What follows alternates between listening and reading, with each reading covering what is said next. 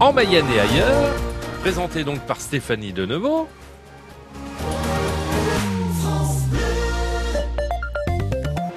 Stéphanie, la situation sanitaire se dégrade encore. Oui, le coronavirus circule plus activement, surtout chez les 15-44 ans dans cette tranche d'âge. Le nombre de cas a presque doublé en une semaine. Alors pour tenter de limiter la propagation du virus, de plus en plus d'arrêtés sont pris pour rendre obligatoire le port du masque dans la rue, près de chez nous, à Nantes, Angers ou encore Le Mans. En Mayenne, c'est obligatoire dans 69 communes. Le budget masque qui peut peser lourd pour les foyers les plus modestes.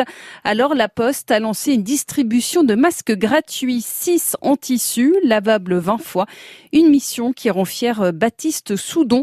Il est facteur depuis 13 ans. Moi, personnellement, je suis touché. Hein. Quand les gens qui sont atteints de cette maladie ont du mal à s'en remettre, à avoir des séquelles.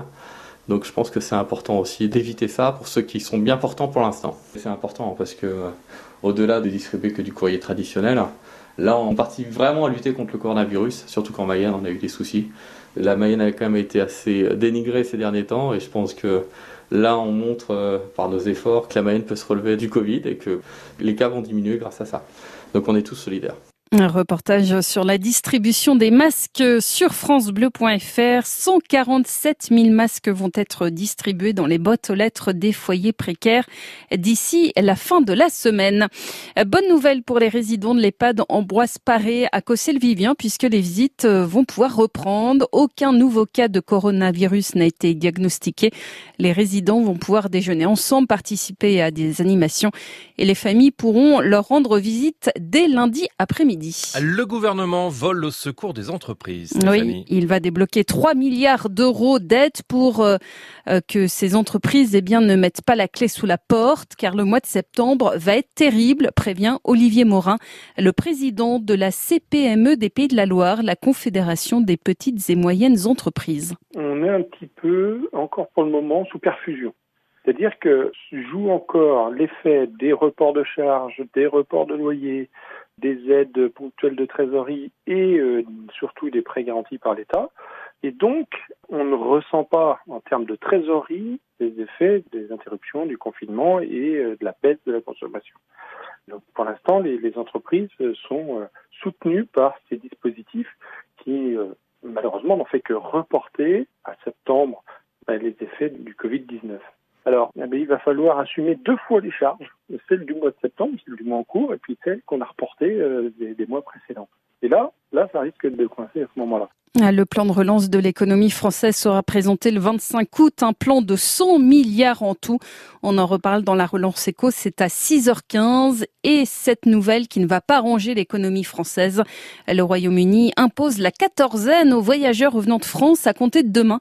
Cette mesure pourrait provoquer un retour massif des quelques 500 000 touristes britanniques actuellement en vacances en France. À 6h03 sur France Bleu Mayenne, bon Stéphanie Paris connaît son adversaire en demi-finale de la Ligue des Champions. Et oui, ce sera les Allemands de Leipzig qui ont battu hier soir les Espagnols de l'Atlético Madrid de Buzyn. Leipzig qui compte dans ses rangs le Mayennais Nordi Mukiele. Le défenseur a été formé au stade Lavallois.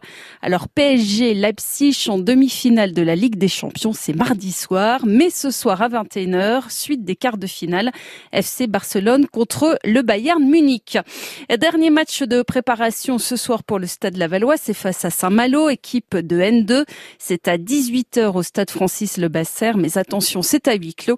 Alors beaucoup des joueurs titulaires ce soir le seront le 21 août pour la première journée de championnat à Orléans.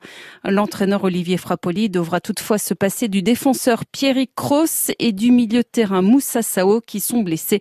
Toutes les infos sur le stade Lavallois, c'est sur francebleu.fr. Puis dans l'actualité sportive, pas de ronde mayonnaise cette année. Oui, la 28e édition de la course cycliste devait avoir lieu le 13 septembre, mais il y a trop d'incertitudes incertitude autour de l'évolution de la crise sanitaire. Les organisateurs donnent donc rendez-vous en 2021. La grande boucle 2021, justement, est-ce qu'elle va passer en Mayenne? Eh bien, le président du conseil départemental a rencontré le directeur du Tour de France, Christian Prudhomme. Olivier Richefou a donc été faire du lobbying pour que son département soit sur le tracé de la grande boucle, tracé dévoilé fin octobre. Les battues au sanglier autorisées dès demain en Mayenne. Mais attention, il y a des règles très strictes à respecter, prévenir au moins 12 heures à l'avance. L'Office France de la biodiversité Oui, il y en a un là. et la Fédération départementale des chasseurs. Vous faites très bien le sanglier.